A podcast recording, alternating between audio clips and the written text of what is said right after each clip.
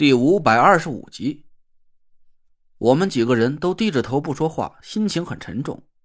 其实纳若兰早就告诉过我，师傅不是个滥杀无辜的魔鬼，他杀掉了郑英明和张雪飞，是因为那些人都该死，他们的背景并不清白。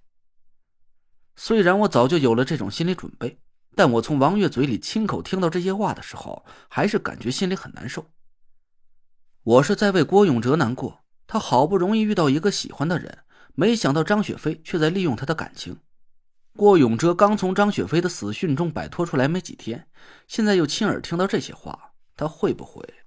我担心的看着郭永哲，他急促的呼吸着，哆嗦着手从裤兜里抠出了烟盒，却发现里面已经没有烟了。操！郭永哲一把把烟盒捏成了一个纸团，狠狠的砸在了地上。王月迟疑了一下，还是拍了拍郭永哲的肩膀。有件事我没有太确切的证据，但是我想我应该告诉你。郭永哲闷着头，从胳膊弯里发出沉闷的声音：“说吧，还有什么事儿是哥们儿不敢听的？”嘿，张雪飞对你的感情，应该是真的。啊？郭永哲把脑袋从胳膊弯里抬起来，不敢置信的看着王月。我和田慧文也愣了一下，我们一起盯着王月的脸。王月叹了口气，说道：“按说这种没有证据的推测，我不应该和你说。但是，我认为应该让你知道这事儿。从我们得到的所有证据来看，张雪飞受雇于楚寒楼，勾引你和郑英明，企图得到军事禁区的秘密，这是不假。但自从他把目标转移到你身上之后，就出现了很多不太符合常理的转变。”王月说到这里，顿了顿。我们几个人没打断他。一起瞪大眼睛仔细听着，王月继续说道：“他在遇到你之前的那几个月时间里，他几乎每天都通过特殊渠道和楚寒楼传递信息，而且从我们得到的证据上来看，他工作的很卖力。郑英明很快就变成了楚寒楼的爪牙，替他卖命。要不是因为郑英明确实能力有限，探查不出军事禁区里的实质消息，张雪飞的任务就算是顺利完成了。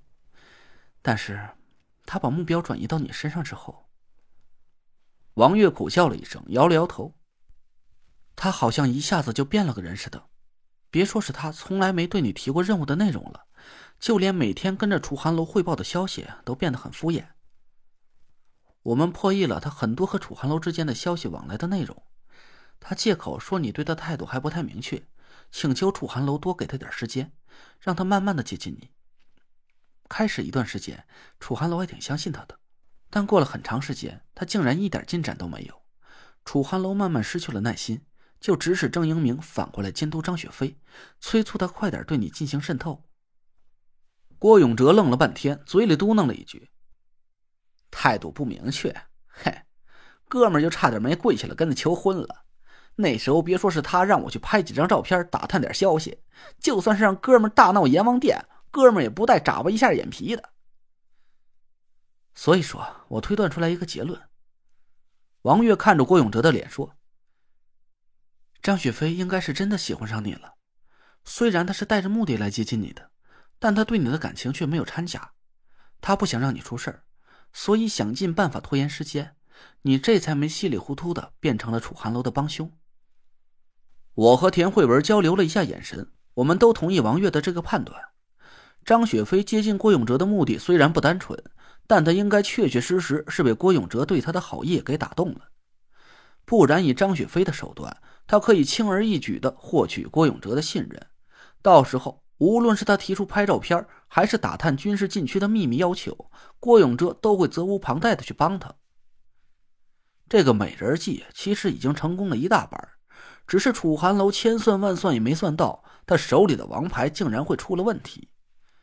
之后，张雪飞和郑英明都死了，楚寒楼失去了两个最得力的助手。楚寒楼震怒之下，指使德福直接去找郭永哲，想收买他。但那若兰却顾及到郭永哲是我的朋友，不想让他出事儿，这件事才发展到了现在的这一步。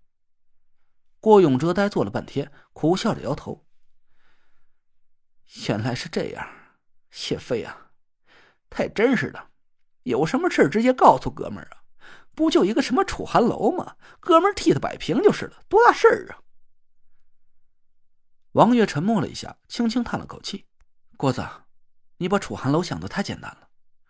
别说是你了，他的道行，唉，整个五魁加上我们警察系统都有点无能为力。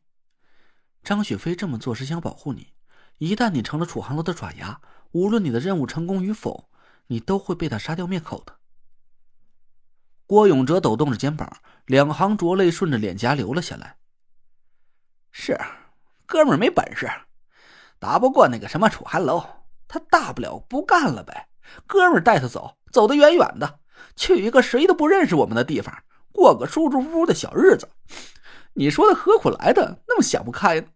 怎么就就？我猜他应该也这么想过。王月的眼圈也红了起来。我们检查过他的遗物，当时他已经有了收手的打算，一些贵重的东西都已经收拾好了。我估摸着他是想和你坦白一切，让你带他离开中州的。可是，郑英明侮辱他的事儿，让他彻底失去了对生活的希望。我想他是不想把一个不干净的自己交给你吧？他不能这么想啊！他他他妈不能啊！郭永哲终于绷不住了，一声就哭嚎了起来。他怎么就不问问我呢？哥们不嫌弃的，我就想和他好啊，真的想。以前那些破事我不在乎，哥们就是喜欢他这个人。